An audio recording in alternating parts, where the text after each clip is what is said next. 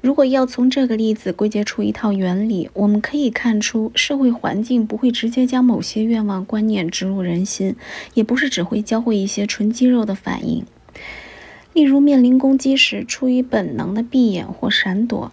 按理，首先应当布置环境条件，以鼓励某些看得见的真实反应行为，然后让个体分享或参加联合的行动，使他感觉行动成功就是他自己的成功，行动失败就是他自己失败。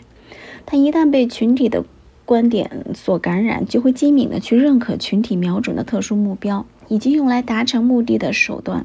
换言之，他的想法观念会变成和群体中的其他人一样，他也会学到和其他人大致相同的一套知识，因为这套知识是他惯常行事的一个要件。要获得知识，语言至关重要。因此，常有人以为知识是可以直接传递的东西，甚至以为只要说给对方听见，就算是对方接纳了传递的意思。传递知识变成纯粹有形的过程。然而，经过分析，我们会发现，借由语言完成的学习确实合乎先前定下的原则。小孩子怎样能明白帽子的意思？应该就是旁观别人戴它，学着戴在自己头上，教给别人戴给他看。天冷出门的时候，让别人帮自己戴上。大概没有人会否认这个从共同行为学习的道理。然而，如果要借由讲述或阅读来传达古希腊头盔的意思，没有亲自使用的可能。要如何引起共同行为的原理？从书本上知道发现美洲大陆，又有什么共同经验可言？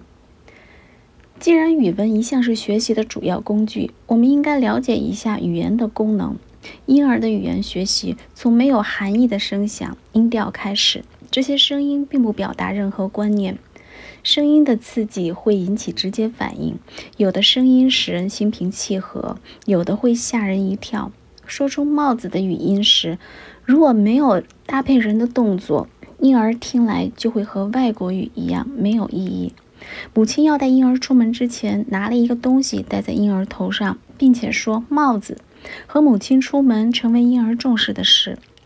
母母子不仅仅是一同走到户外，而且两人都在乎这活动。都以此为乐事。帽子的语音因为和出门的其他因素连结，在婴儿心中产生了与母亲所想的一样的意义。帽子是出门这个活动的一部分，成为这个活动的一个符号。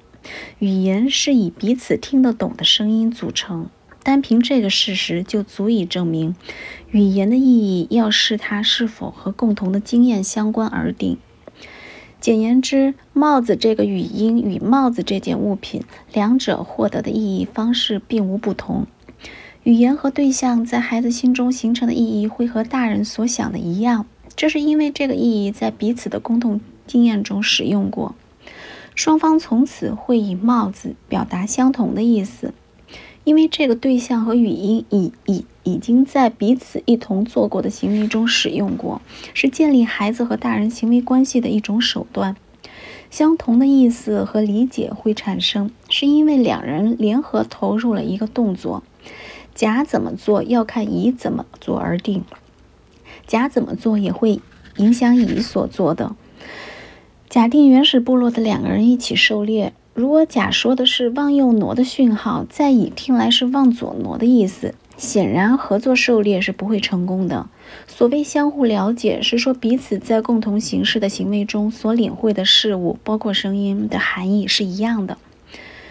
因为和共同行为中的其他事物有关联，声音便带有一定的含义。之后，这些声音可能会和其他类似的声音连用，因为它们所代表的事物连接在一起，声音又可以产生新的含义。例如，小孩子学习古希腊头盔时所凭借的字词，当初所能产生的意义，是因为在有共同目标的行动中使用过。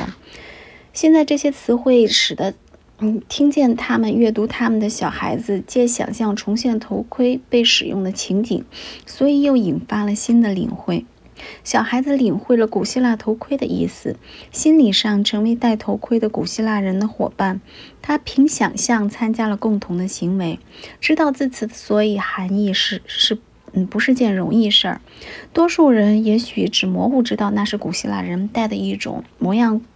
比较怪样的帽子，不会再求甚解。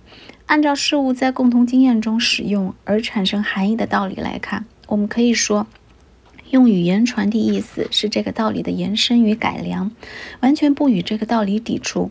使用的字词如果不是彼此共有情景中的因素，既非显而易见，也不能借想象而成为因素，这种字词就只有纯物理刺激的作用，没有含义，对观念也没有影响。